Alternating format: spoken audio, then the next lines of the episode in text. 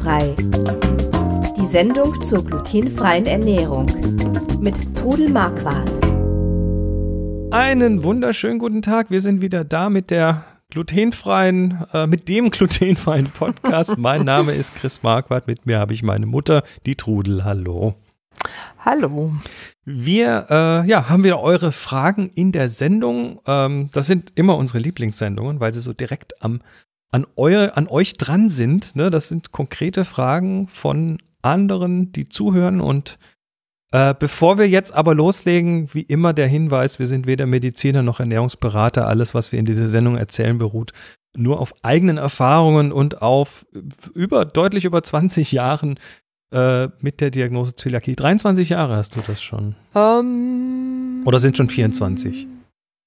25 Was, dieses Jahr. Also, im 25? im no also 24. Im November sind es 25 Jahre. 2000, Güte. 1995 im November habe ich die Diagnose gekriegt. Also ich bin im 25. Jahr. Das, so, so ein Jahr prägt sich ein, ne? Das, Ja, das ist, ist werde ich nie vergessen. Und äh, ich trotzdem muss ich sagen, ich finde es selber gut, was ich draus gemacht habe und dank nicht- eurer Hilfe. ist es nicht sagenhaft, was, also diese Diagnose hat dazu geführt, dass du ähm, dich intensiver mit dem Thema Ernährung natürlich beschäftigt hast, hat dazu geführt, Fall. dass du insgesamt drei Bücher gemacht hast dazu, ähm, von denen jetzt noch eines in der digitalen Form erhältlich ist, hat zu der Website glutenfrei kochen Ja, die geführt. inzwischen, ich weiß nicht, 1200 Ungrad über Rezepte. 1200 Rezepte. Ja, müsst ihr euch mal vorstellen. Und alle ausprobiert. Und ich freue mich auch immer über die Rückmeldung, dass meine Rezepte so gut wie gelingssicher sind. Das ist das, glaube ich, ganz Wichtige. Ne? Die sind tatsächlich alle getestet. Ja.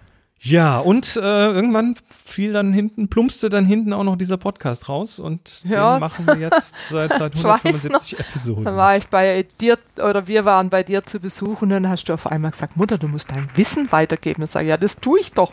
Sagt er, nee, du musst, komm, wir machen einen Podcast. Und ich muss sagen, also viele in meinem Alter wissen überhaupt nicht, was ein Podcast ist. Ach, aber- heutzutage wissen das fast Ja, alle. die meisten. Also ja, und ich finde es immer noch spannend und mache es immer noch gern und werde euch treu bleiben. Ja, und falls ihr das jetzt hier irgendwo in, auf, dem, Internet äh, rausgeklickt habt, diesen Podcast auf der Website draufgeklickt habt, ihr könnt das auch in eurem Podcast-Player finden. Einfach mal glutenfrei im Suchfeld eingeben und dann ja, könnt ihr das abonnieren, gratis, und dann bekommt ihr einfach, wenn wir eine neue Sendung haben, bekommt ihr die automatisch auf euer Gerät.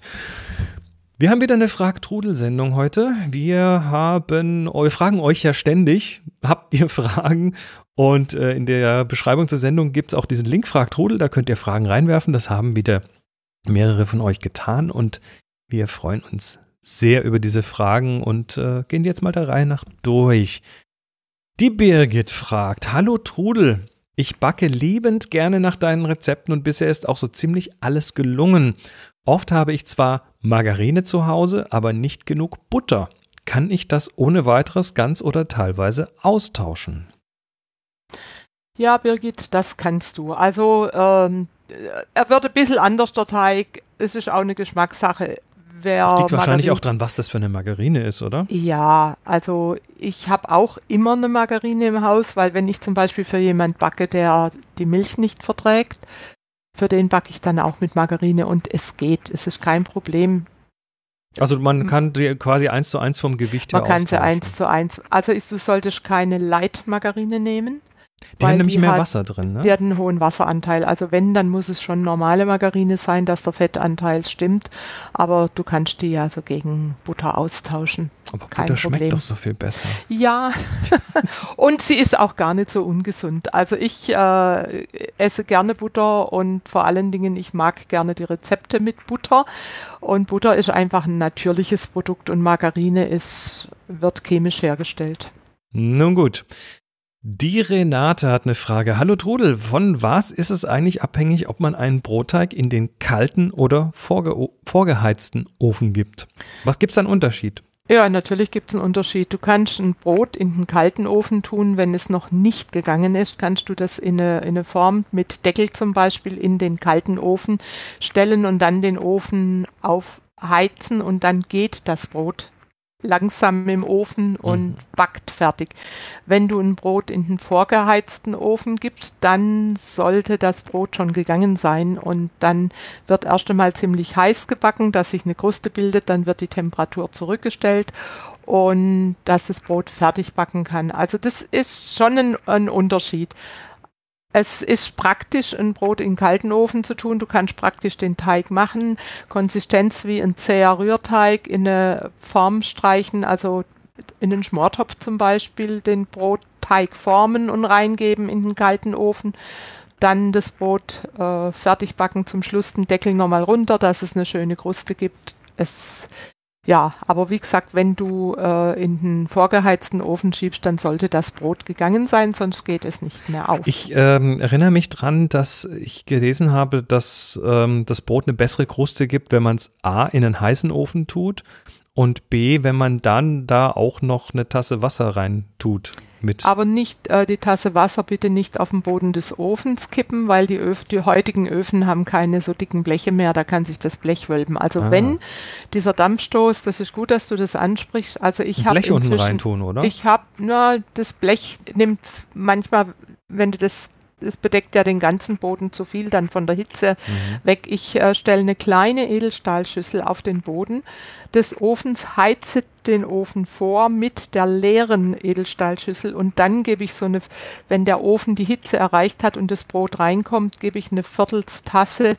in diese Edelstahlschüssel. Ich gucke dann immer, dass diese Edelstahlschüssel ganz vorne steht, dass mhm. man sich die Finger nicht verbrennt. Also die, die Profi. So die praktischen Tipps. Ja, die Profi-Backöfen bei den Bäckern, die haben ja tatsächlich so eine Einrichtung, wo man dann Wasser einsprühen kann.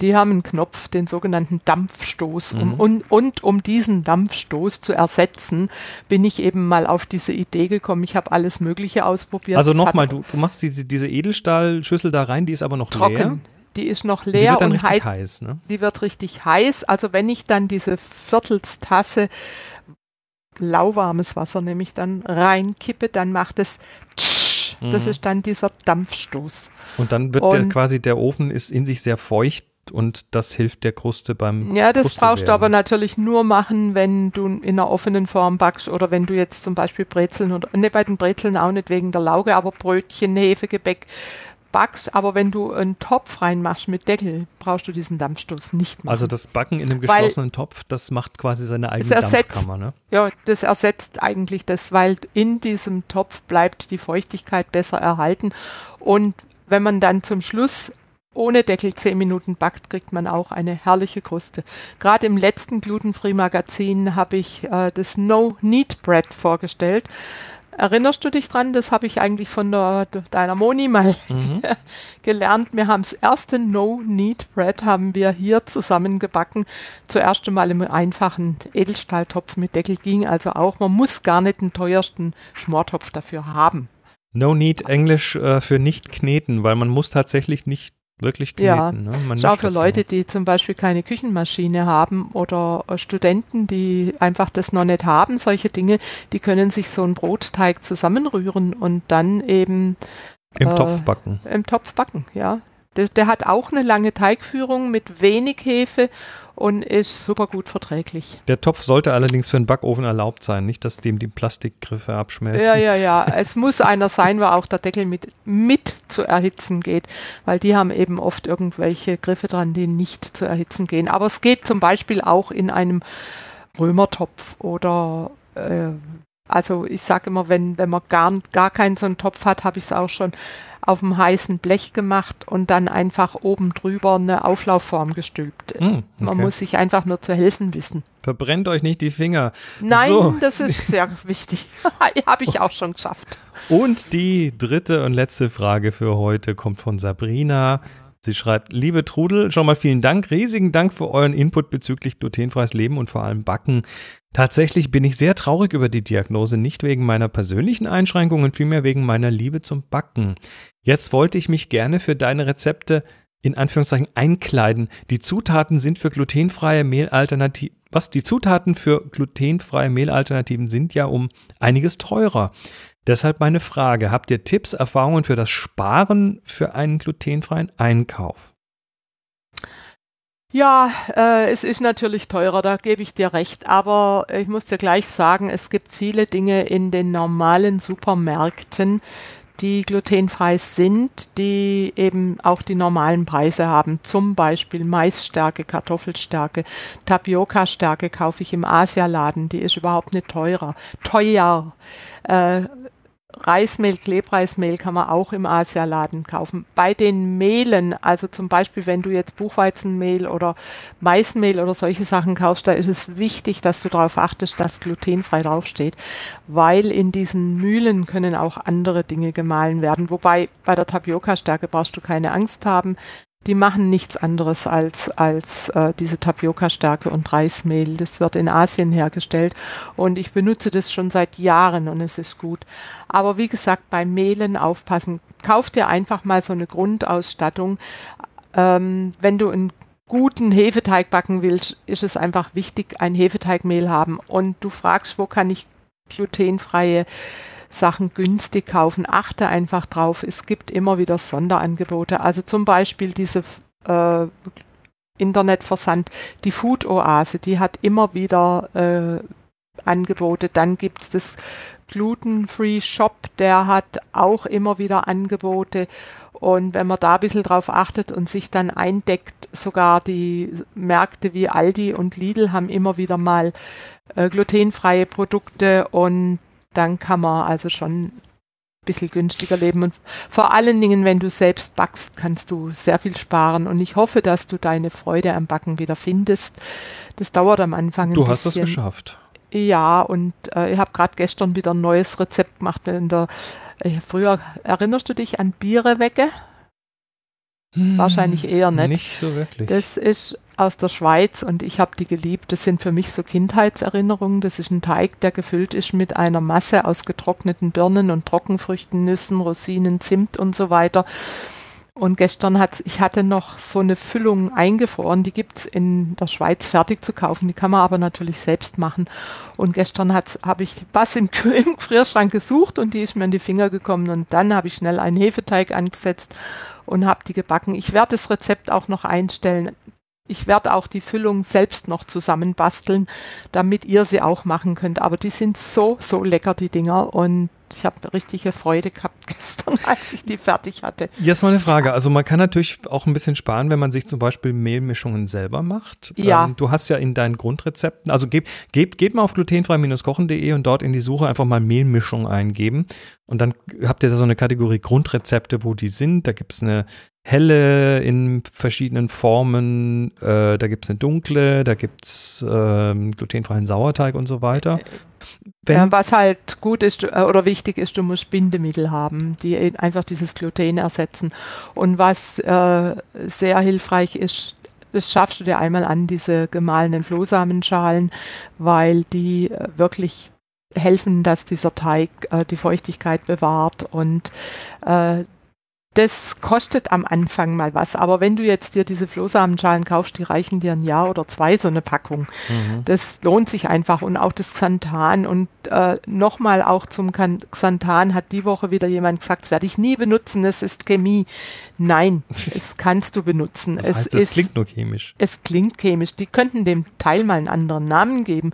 Es wird in der Bioküche verwendet und es ist einfach, erklär du mal genau, was es ist. Du weißt es, glaube ich, besser als ich. Naja, Xanthan ist, ähm, das wird, ich glaube. Über irgendeinen Zucker wird es. Ähm, der wird irgendeinen Zucker durch, Zucker durch irgendwelche Pilze umgewandelt. Ja, ähm, und, und eben, und es ist also, wie gesagt, es wird natürlich durch einen bestimmten Prozess verändert, aber es ist keine Chemie, es ist ein natürliches Produkt und sonst dürfte es nämlich in der Bioküche nicht verwendet werden. Und man nimmt da sehr, sehr wenig davon, einen halben bis einen Teelöffel und es macht einfach die Teige geschmeidiger, die lassen sich fast Sie nehmen so mehr Wasser verarbeiten. Auf. Ja, ja.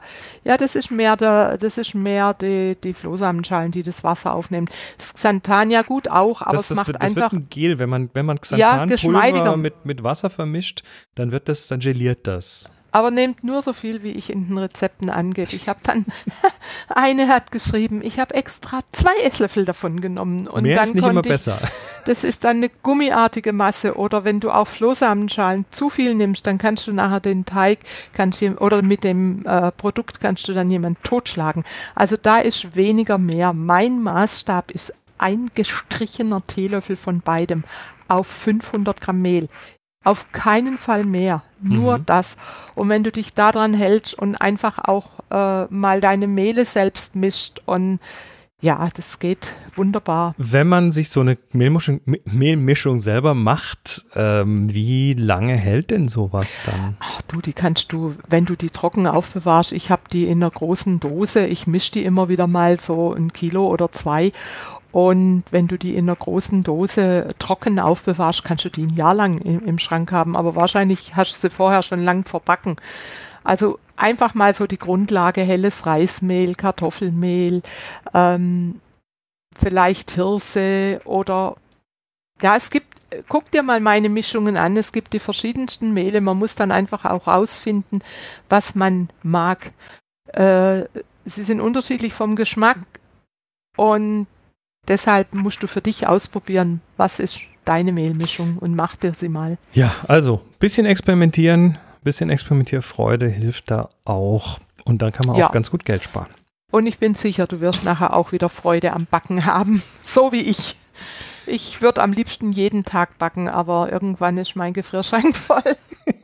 irgendwann haben die Nachbarn auch die Schnauze voll von. Ja, aber nach, äh, ich habe gesagt, äh, nachdem in nächster Zeit wieder einige Geburtstage anstehen, habe ich jetzt wieder meine Vorräte ein bisschen aufgefüllt Super. und dann kommt wieder Besuch und heute Mittag äh, bin ich eingeladen zum Kaffee und dann nehme ich mir was mit. Klasse. Das ist immer praktisch, wenn man was da hat. Okay. Das war's für die heutige Fragtrudel. Wir freuen uns, wenn ihr uns Fragen über den Zaun werft. Tut das bitte in der Beschreibung zur Sendung. Gibt es einen Link zu Fragtrudel oder ihr geht auf glutenfreikochen.de auf den Podcast und drückt auf den großen grünen Knopf und dann schreibt ihr einfach mal eure Fragen rein und wir tun unser Bestes, die hier auch zu beantworten. Ja, das war's für heute. Bis zum nächsten Mal. Macht's gut und tschüss. Tschüss. Sie hörten glutenfrei. Die Sendung zur glutenfreien Ernährung mit Trudel Marquardt. Über 900 glutenfreie Rezepte und weitere Informationen auf www.glutenfrei-kochen.de.